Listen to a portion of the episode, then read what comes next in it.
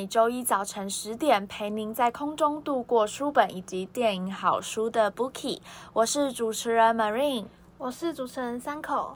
哎，三口，你这个假日有度过什么样有趣的事情吗？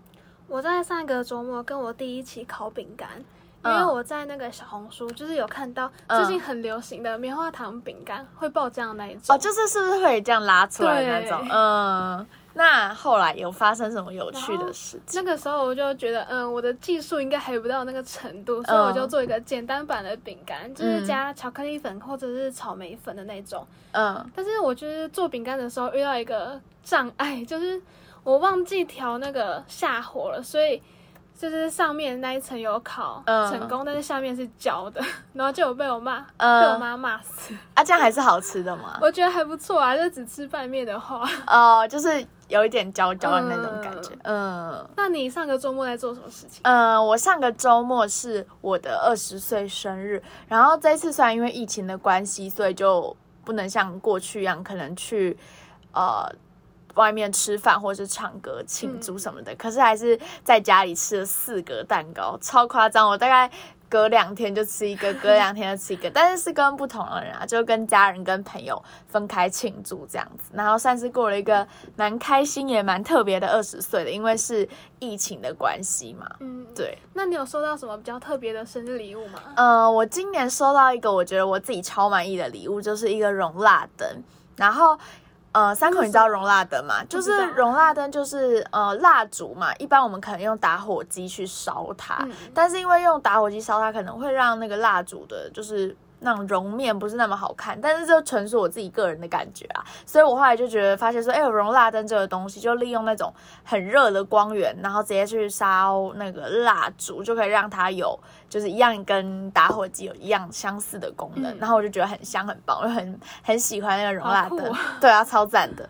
好，那闲聊完之后呢，马上就要切入我们今天的正题啦。今天呢，想要跟各位听众朋友们分享的是那些年我们一起追的女孩，三口你。应该有看过这部电影吧？当然，这是我们的回忆。对，这部电影应该就是可能现在大概二十出头过后以后的人，应该都有看过这部电影。没错，那可能担心听过我们的这个听众朋友可能没有看过这部电影，那我们就先跟大家做一个简单的前情提要啦。其实这部电影呢是呃改编自台湾作家九把刀同名的一个半自传的小说。那呃，九把刀，三口，你是本来就知道九把刀这个人，还是你是就是看过这部电影之后才认识他？我是因为这一部电影才知道九把刀。呃，我也是哎，我觉得相信九把刀爆红的关键应该就是他的这一部那些年。对，就是其实九把刀之后还有出蛮多不同的作品，可是我对他印象最深刻的也就是那些年，没错。那其实这部电影呢是哦蛮久以前上映的，是二零一一年在台湾上映的一个青春爱情片。那这是也是九把刀他首次执导的一个呃电影作品。那故事主轴呢就会围绕在呃电影男主角是由柯震东所饰演的柯景腾这个角色。那他的个性其实就是跟以前班上可能大家高中身边常有的那种男生个性一样，就是很调皮。很喜欢恶作剧的一些学生。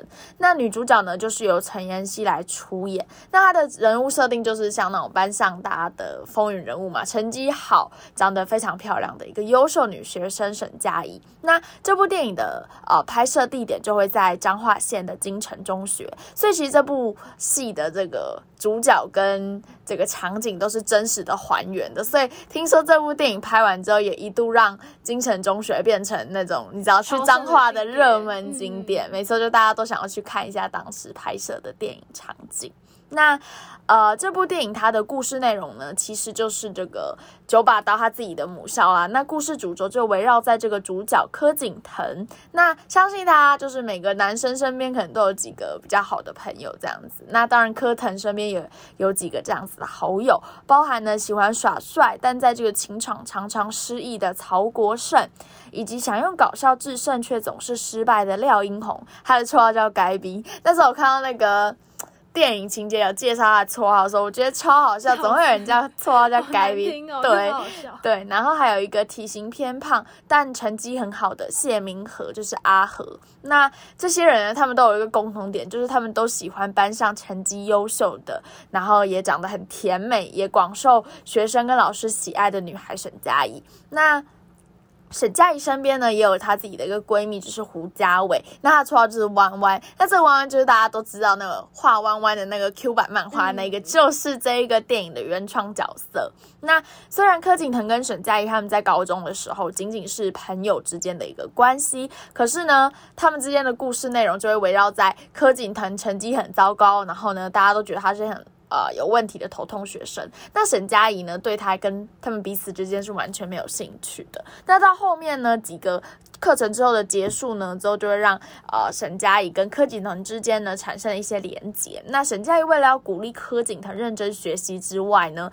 还让跟他两个在。呃，大家都放学之后，两个人共同留下来来复习功课。那当然，感情升温的关键就会在呃辅导柯景腾的这样的一个过程中，两个人的感情就会慢慢慢慢的升温。那当然，柯景腾的成绩也逐渐提高。那高中三年就这样一转眼就这样晃过去了，接下来就来到了大学时期。那后来柯景腾呢，跟各自的朋友啊、老曹他们都考上了不同的大学。不过沈佳宜呢，在他大学联考的时候就有点失常，所以最后没有如愿的考上了第一志愿。呃，所以他当然。心情十分的难过跟沮丧啦。那当然，柯景腾呢跟沈佳宜之后就是分隔两地，在不同地方念大学。可是柯景腾还是每天晚上都会去排队打公共电话。那那个时代的公共电话这个场景，可能也是啊属于过去那个年代的人比较有印象的东西。像是我跟手机还不普遍，对，像我跟三口，我们现在就是我们是零零后之后的。呃，出生的我们就不太知道说，哎，以前可能还要去排队打公共电话，或者是还有那种什么黑金刚、B B 扣等等这种，就是离我们很遥远，就会觉得说，嗯，不就人手一个手机就可以通话，对。但反正过去这样子，也就是跟我们之前有讨论过老派约会之必要那种感觉是有不同样的一个形式上面的感情，也有不同程度的一个浪漫。那当然，柯景腾他们两个就透过这种暧昧不明的关系持续的进行。那之后呢，也在圣诞节展开了他们的第一次约会。那柯景腾就有询问沈佳宜是否喜欢他。那其实沈佳宜那时候在放天灯的时候就已经把他答案写在天灯背面，答案就是他愿意，也非常喜欢他。可是这时候柯景腾这边我超不能理解，就不知道。他到底哪里抽风？他就突然说他不想要听见这个答案。那当然，故事中。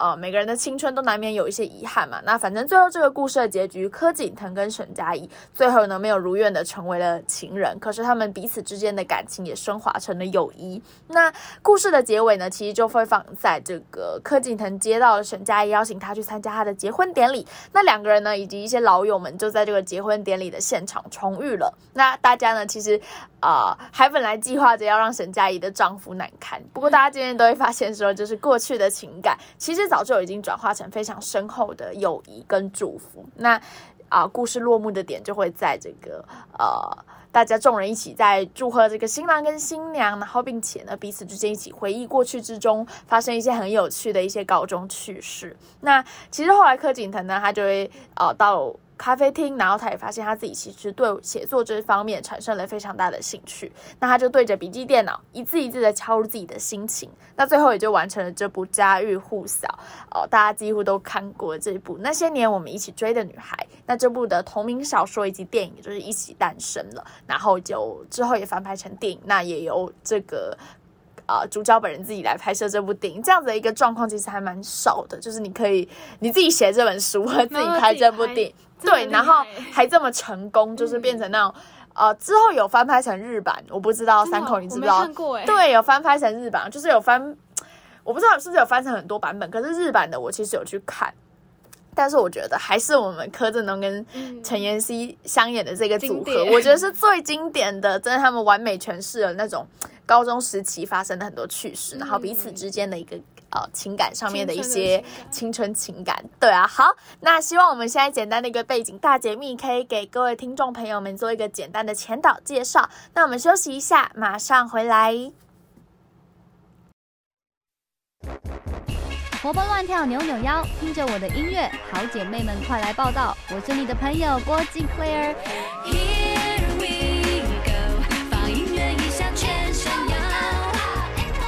您现在所收听的是世新电台 FM 八八点一 AM 七二九。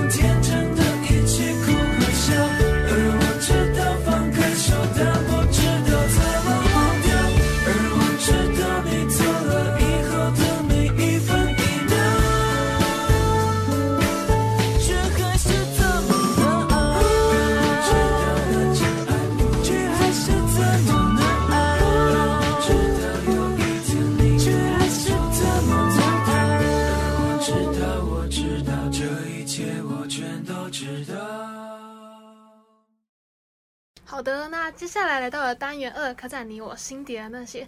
在这个单元呢，要分享我们印象深刻的故事画面。那我印象深刻的第一个画面呢，就是柯景腾，因为他遇到了沈佳宜，然后让他有读书的动力，然后他们也一起约定，就是说。呃，如果在月考考的怎么样，然后沈佳宜就要绑马尾，然后或者是柯震东要剃光头之类的。嗯，对。哎，其实我觉得这个约定超级青春的。我记得之前好像就是我看了一本小说，然后内容也是类似这样，就是例如说班上可能要考。联考或学测只考之前，就班上男生全部一起去剃光头。就我们同学有哎，对啊，就是男生集体去。然后我记得我高中同学也有，然后在小说情节有也有，然后有听过不少朋友有这样的约定，就是他们约定好说，哎，要去剃光头，超酷的。我觉得那真的是一个青春时代就会有的印记。然后我记得我们女生那个时候有剪短头发哦，真的 我没有参加啊，有是有这个活动，但是你没有参加这样子，嗯。那柯景腾就是在沈佳宜的帮助底下，他就成绩进步了很多。然后他拿到成绩单的时候，然后柯景腾就跟沈佳宜说：“嗯，我觉得呢，会这些题目没什么了不起的，因为就算十年后我不知道 log 是什么，我还是可以活得好好的啊。”嗯。然后沈佳宜就回复他说：“嗯，我相信啊。”那柯景腾就反问说：“相信？那你为什么还要那么用功的读书呢？”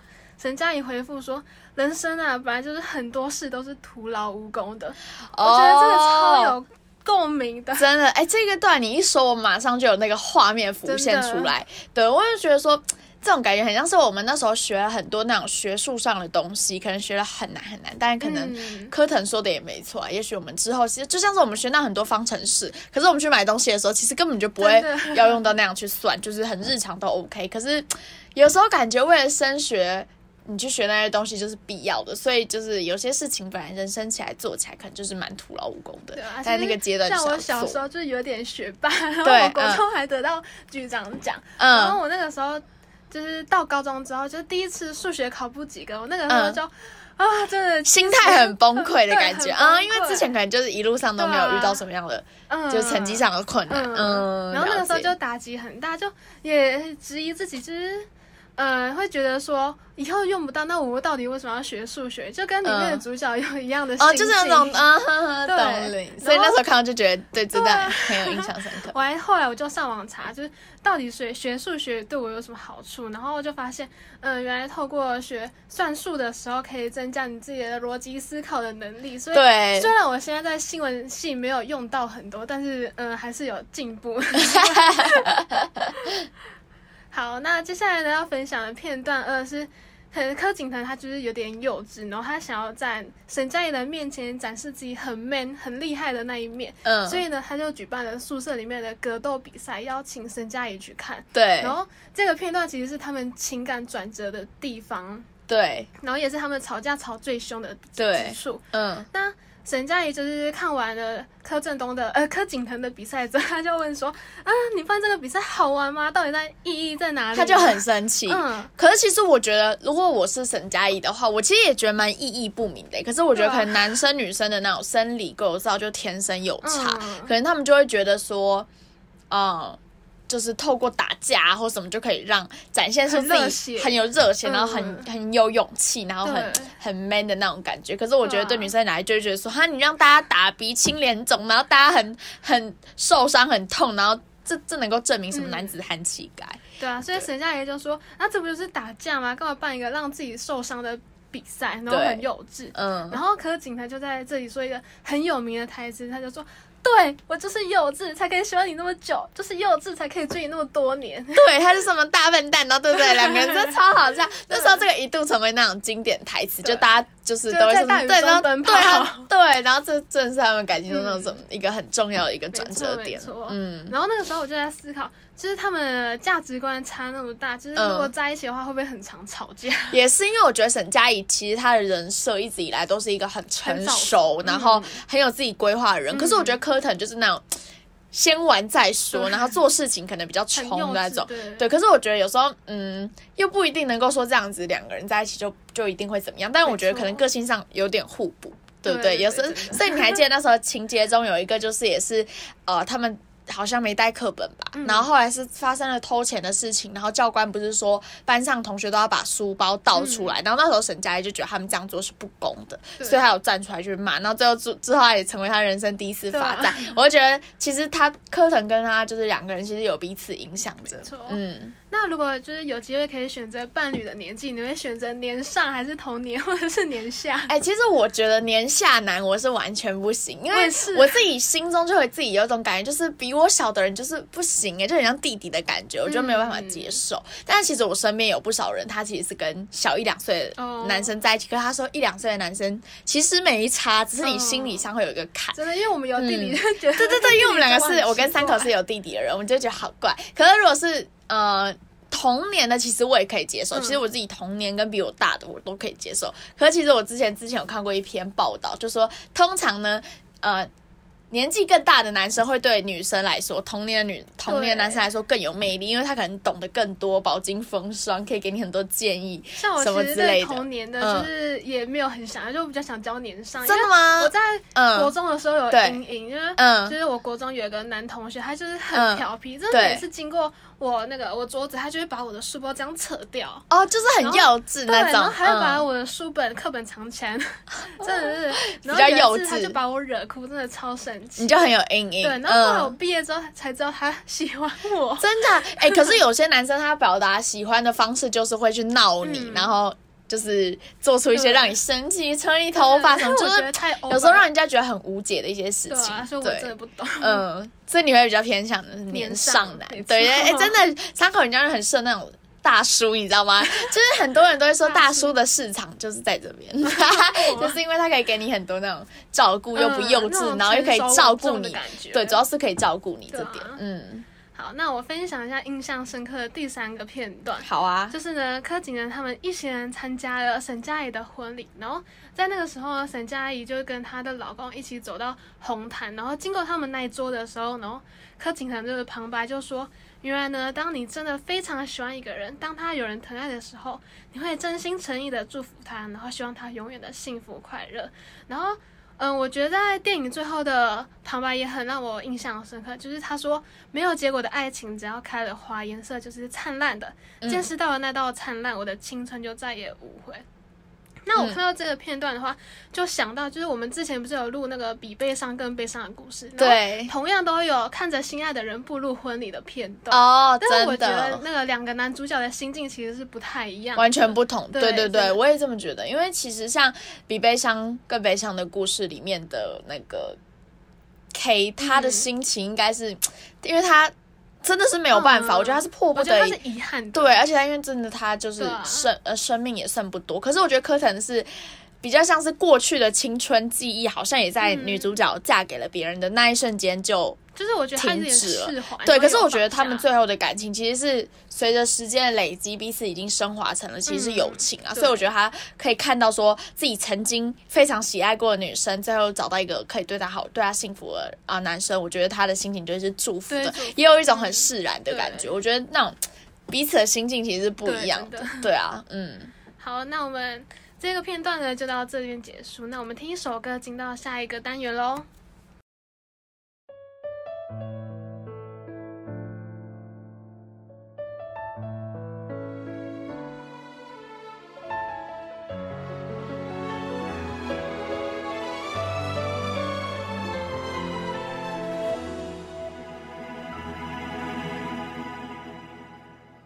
分手后第几个冬季，今天是星期几？偶尔会想起你。你突如其来的简讯，让我措手不及，愣住站在原地。当所有人都替你开心。我却才傻傻清醒，原来早已有人为你订做了嫁衣。感谢你特别邀请来见证你的爱情，我时刻提醒自己别逃避。拿着喜帖一步一步走进他精心布置的场地。可惜这是属于你的风景，而我只是嘉宾。我放下所有回忆来成全你的爱情，却始终不愿相信这是命。好久不见的你有点疏离，握手寒暄如此客气。何必要在他的面前刻意隐瞒我的世界有过你？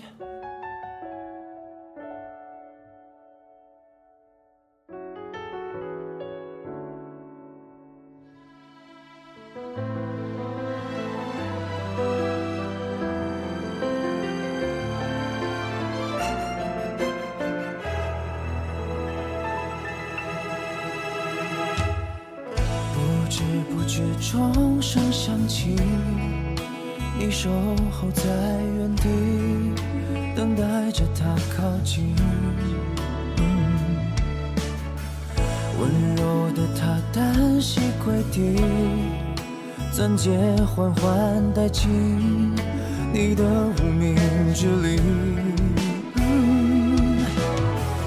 当所有人都替你开心。我却才傻傻清醒，原来我们之间已没有任何关系。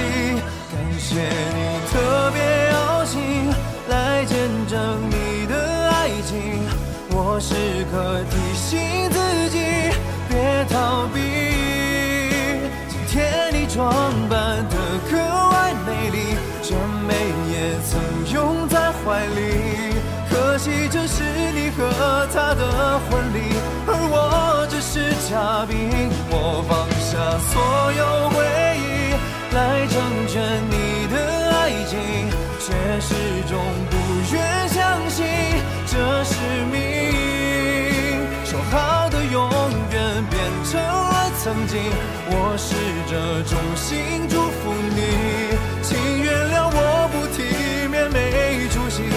选择失陪一下先离席，又不是偶像剧，怎么我演得那么入戏？这不堪入目的剧情，感谢你特别邀请。观赏你要的爱情，嘉宾也许是另一种宿命。离开你的自己，事到如今还有什么资格关心？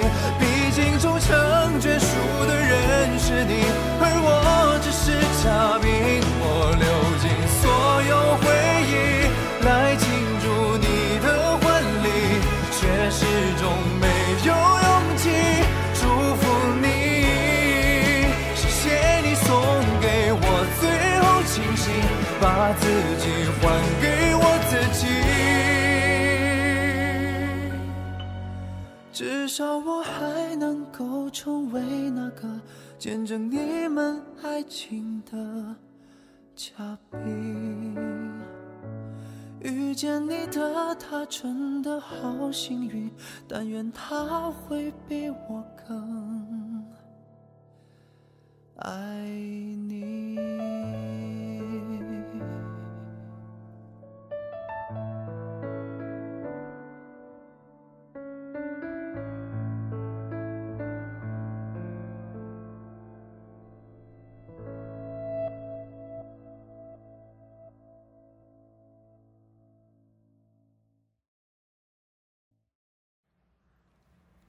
好，欢迎回到第三单元，我问你答啦。那这个方面呢，我们跟三口呢，我们想了三个我觉得很值得探讨、很有趣的一个话题，想要跟各位听众朋友们做一个讨论。那首先第一题就是啊，我先问三口好了，如果那时候在放天灯的时候，他们不是柯腾跟沈佳宜彼此都在啊天灯的。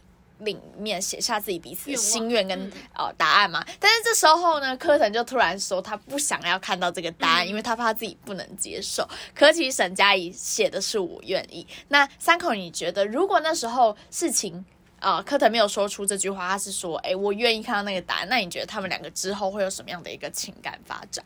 我觉得，如果他说就是柯景腾说他想要听沈佳宜的答案，然后对我觉得沈佳宜会答应他。哎，呃，你是说 他们就在一起？对。那你觉得他们在一起之后，这部这部电影之后还有什么好值得？就是可就是可能讲他们彼此包容，然后互补个性这样的。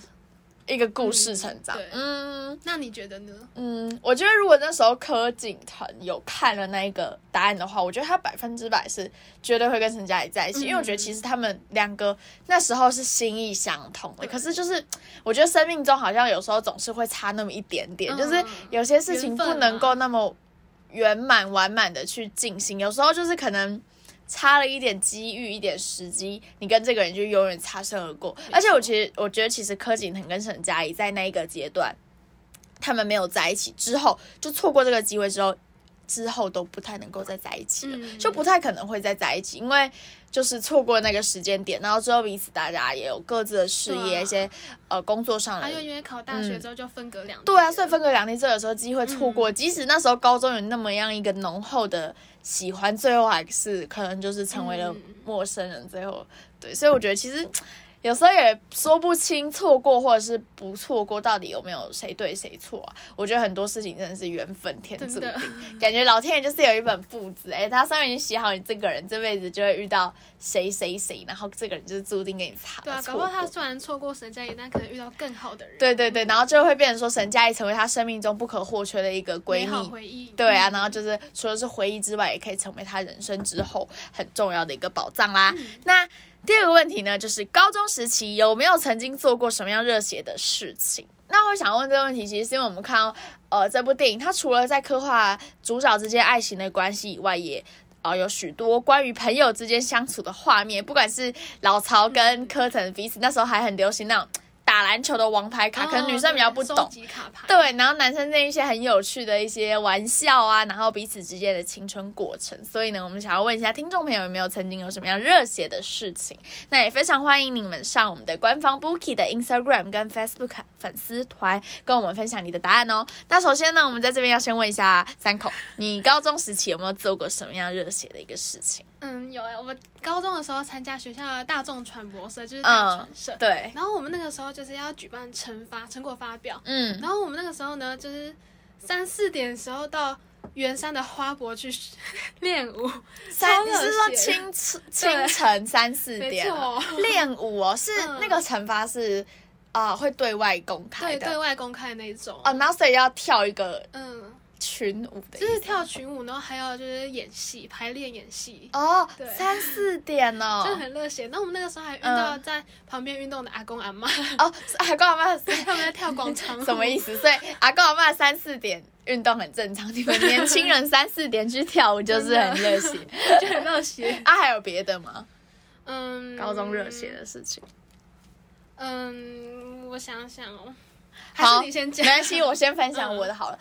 我记得我印象超深刻，就是在好像是国中的时候，然后那时候是就是将近要毕业典礼，然后我就跟我好朋友，我们就说，哎，我们好像呃，国中这三年来一直以来都乖乖学生，好像从来没有做出什么很叛逆的、叛逆的、很热血的、很酷的事情。但这件事情我们自己只是。我也不知道你听了会不会觉得很酷。那时候我们就觉得说，哎，我们这样好像乖乖牌当三年好没意义哦，就趁在最毕毕业前要做一个很有趣的事情。对。然后呢，那时候其实就是我们呃国中的篮球联赛。然后呢，体育馆我们是有一楼跟二楼，然后一楼在比赛，然后我们二楼其实就是观众席，然后有很多那种栏杆。然后那时候我们就跨坐在那个栏杆上面，把脚伸出去。在那个篮球比赛里面，然后下面打如火突突，然后很吵，然后我们就想说，哎，我们现在把鞋子脱掉，你知道鞋子就会从二楼这样掉下来，掉下来。然后我们那时候就看比赛，然后看看就突然想到说，哎，高中三年一直以来都没有做什么很 热血的事情，要不现在就来做一次。然后我们就说好，三二一，一起把鞋子脱掉，然后我们就三二一，然后啪五六双鞋子就全部都掉到地上，砸到人吗？啪啦啪啦啪啦，然后再掉到地上，然后就是下面的球员就觉得。嗯，什么 什么什么意思？对，然后别人可能就觉得为什么要这样，但对我们来讲，就是心中自己觉得那种很废的乖乖牌，成为高中生一个 算是小小热血的事情。那我还记得我高中生活也有做过一件超热血的事情，但是这个讲出来可能被我家人听到他们会气死，就是因为我的高中其实是呃住宿学校，所以我们有很严禁的门禁限制，我们是不可以出校外的。但是那时候呢，我们就。想说不管的啦，都要毕业了，我们就要偷偷溜出去校门口一次，就会去校门口拿外送这样子。那我们就先叫好了外送，就叫好多家，叫披萨，叫红豆饼，叫豆花，就叫一堆。那时候我们学校附近最好吃的食物。然后呢，就趁警卫那个贝贝不在去巡逻的时候，我们就一群大概五六个，我们就这样偷偷的从后门这样穿出去，拿拿外送给他回来。对，那时候超刺激，而且我还印象超深刻。我朋友就那时候同学就跟我说，我就很紧张，因为很怕被抓到，抓到。被很大处罚，对，然后可能还通知家长什么的。然后那时候我朋友就说：“没关系，你就假装很怡然自得，假装你就是要出去，很光明正大，就不会有人怀疑。”所以那时候我们就抛开那个做贼心虚、畏畏缩缩的心，就这样光明正大走出去。事实证明也真的没怎样，好像真的就是你知道，敌不动我不动，就那种感觉，是你不要乱，嗯嗯，其他人也不会觉得怎样，就你自己不要乱，不要自乱阵脚。然后事后这样想起来，就觉得啊，其实我的求学过程中。热血的事情也算是有啦，就是你知道，就是出校外啊，然后可能还跟朋友这样子 在那边脱了鞋子，然后其实大学我还有跟我的男朋友一起骑机车上五岭，这个也算是我觉得，对，这个我也觉得算是我人生中绝对算是排上排上前前前三热血的事情了，因为我觉得你知道，二十四小时几乎没有怎么睡觉，大概睡三四个小时就疯狂骑机车从台中。然后从台北骑到台中，然后骑很多山路，然后五岭又非常非常冷，但是那样事后想起来就觉得哇，突然觉得人生中有这样热血一次好像就够了，因为我觉得等到我可能之后三十几岁、四十几岁，我就觉得哦，假日拜托不要，我不要出门，我也不要上山什么的，就算要也是要开车，你知道吗？就是不想要骑机车这样挑战那种热血的挑战身体极限的感觉，所以我觉得有时候这人趁年轻做一些。呃，很热血的事，其实还蛮酷的。我刚刚有想到，我高中的时候还有做一件很疯狂的事，就是那个时候就看电影，就觉得在学校煮火锅真的是太酷了。我就决定跟我同学，就是在那个快毕业前那个时候一起煮火锅，然后我们就在那个教室外面的走廊，然后我们就自己带火锅料，然后就在可是有电吗？的时候，嗯。嗯，我们我就自己带我家的卡式炉，就是因为我们家有露营，他开的那种啊，真假的哇？那老师呢？那个煮火锅会很多香味耶，对，那怎么办？因为我们班导都不会在我们班上吃饭，他都在导师办公室里面吃午餐，所以他完全没有发现。所以你们就像在那边偷吃 啊？别班经过不是会闻到或是 怎么样？啊，大家有没有说什么？还是也都没有？没有说什么。真的吗？就是就就是让你自己讲哦，真假的？我觉得很酷的回忆，很酷哎！那是谁提起的？是你吗？呃，就是我们就是因为我们就一起看电影，对对，应该是我提起。哦，就觉得说哎，好酷哦！天哪，三口没想到你也是这么，我是很疯狂。哎，对啊，你真的很疯狂哎！我觉得带卡式炉去学校有个种，很重。我想到我就觉得哦，我不要，而且还要带食材，而且带食材又会有冰。冰起来的问题，对，就会有一些很麻烦哦。可是这想起来也是觉得很热血哦。你说像我们现在大学这种很自由、谁你这样说订外卖就好。对啊，然后说在学校煮火锅也觉得没什么，有什么难的？对，也不会有那种刺激，然后很热血的感觉。对，好，那今天呢，分享完热血回忆之后，来到我们今天的。呃，最后一个问题啦，就是大家觉得喜欢一定要占有吗？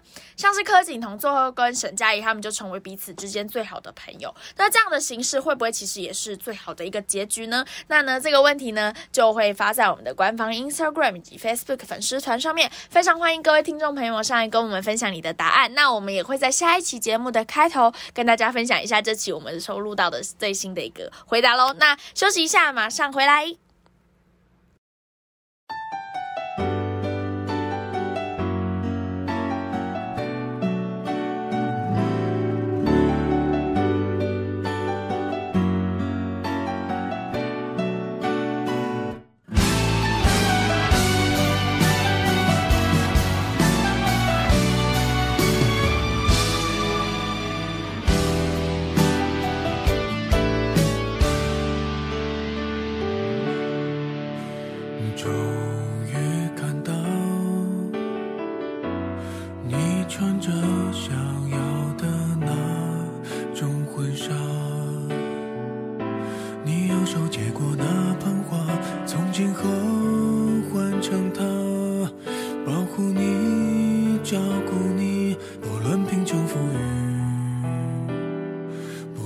错过了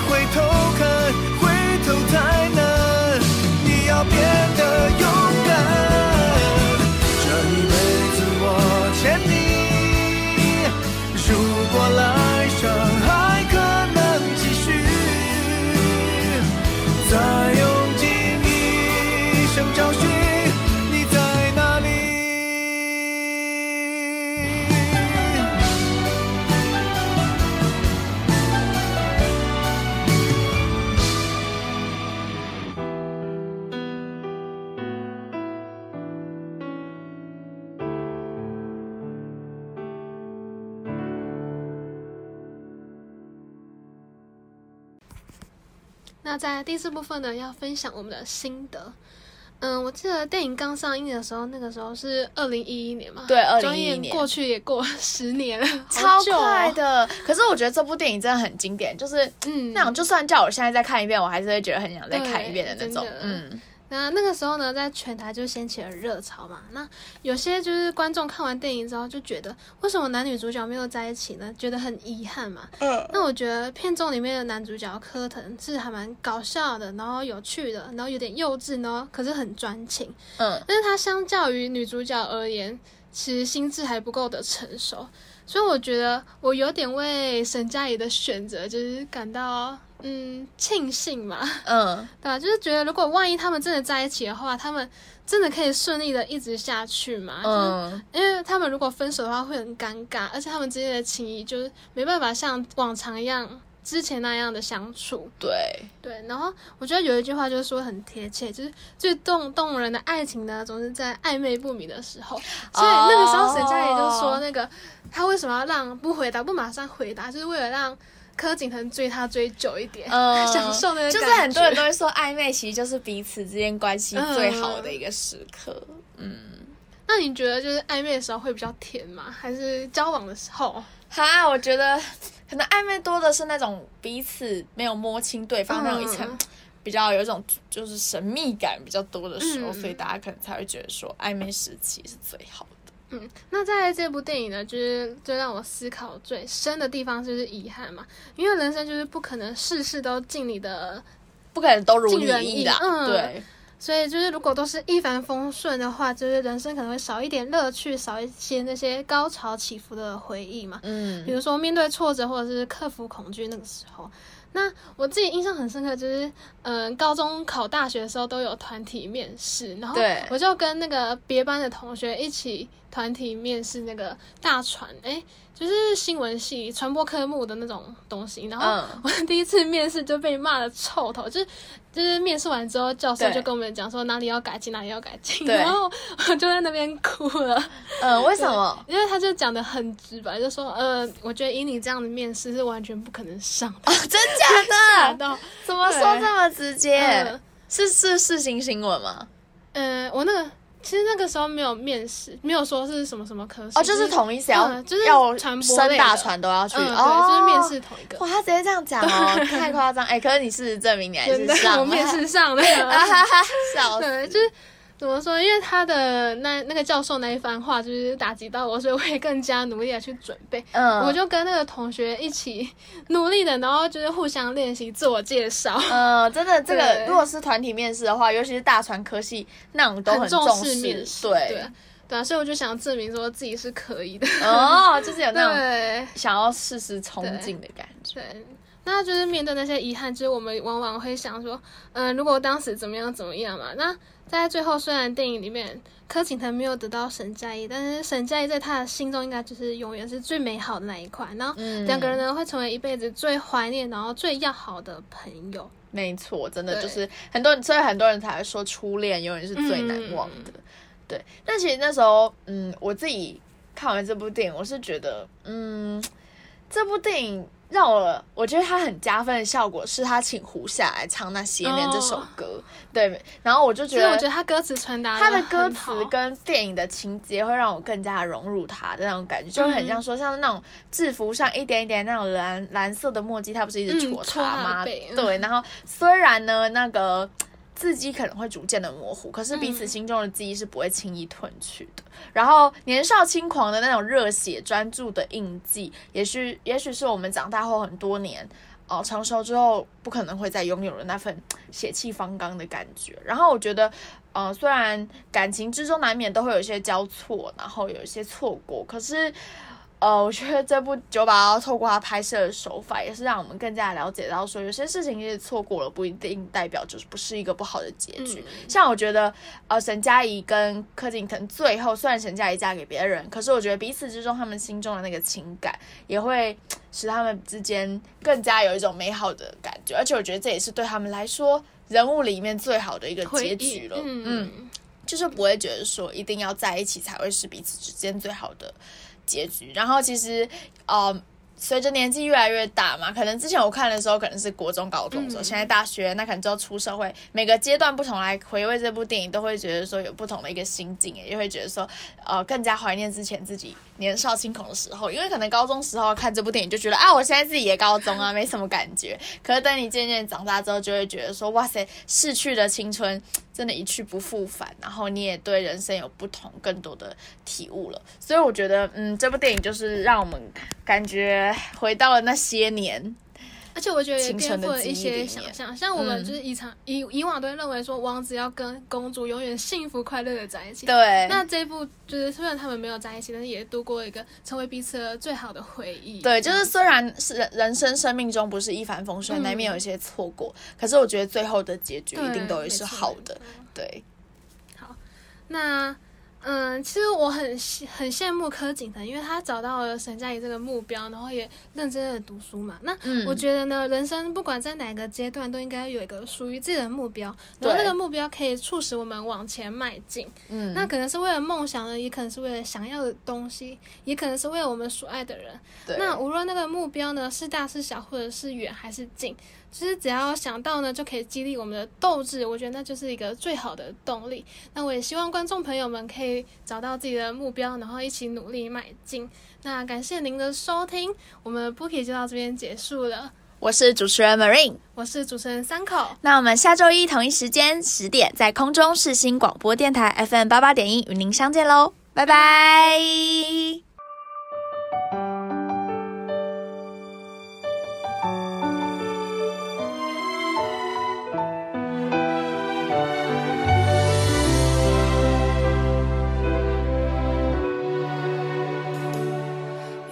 最初的起点，记忆中你青涩的脸，我们终于来到了这一天。